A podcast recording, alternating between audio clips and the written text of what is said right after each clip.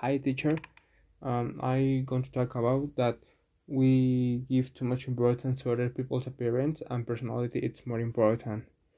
Um, well, I think in this country like Mexico, uh, the people do give a lot of importance to the appearance of the people and how do they are dressed. This can be noticed in people of 30 or 40 years old and even in some children.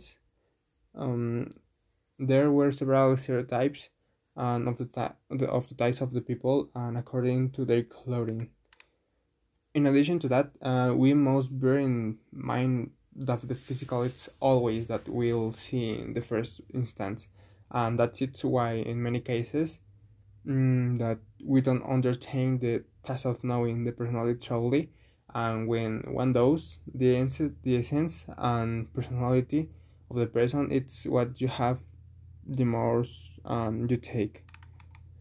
I think that the most important thing in a person is his sense and personality because we always rejoice when we hear the name of X person that we know it's incredible and surprising because that person leaves you with incredible experience and has taught you a lot.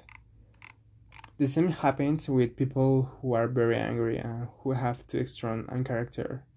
Um, the only difference between it's that when you hear the name of that person, uh, only unpleasant things uh, you throw your mind.